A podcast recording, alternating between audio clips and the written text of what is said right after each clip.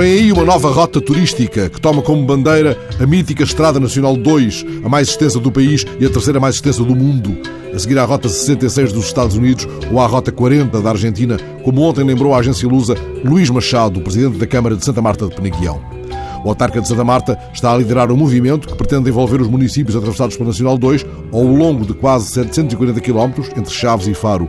Este sábado, vai ser assinado em Santa Marta de Penaguião o protocolo que cria a Associação de Municípios da Rota da Nacional 2 e sei de um homem que devia ser convidado a estar presente. Chama-se Armando Carvalho, vive em Santa Combadão, o município atravessado também pela velha estrada, já nos deu um magnífico guia da Rota das Aldeias Históricas e um outro da Rota das Aldeias de Xisto e tem pronto, depois de vários anos de exaustiva investigação e recolha, um guia da Estrada Nacional 2. Esse guia, que ainda não saiu da impressora, foi a mais preciosa ferramenta de que o Pedro Pinheiro, o Joaquim Pedro e eu dispusemos na prodigiosa descoberta de uma estrada que nos levou ao encontro de pessoas e de histórias inesquecíveis no interior português.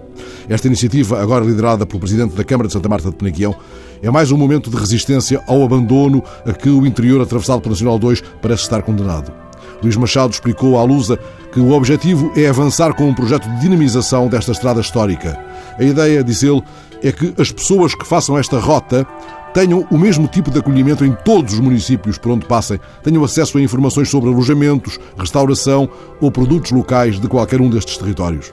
Outra ideia do autarca do para esta rota ela deve ajudar a criar riqueza em cada conselho e a divulgar o património e a paisagem.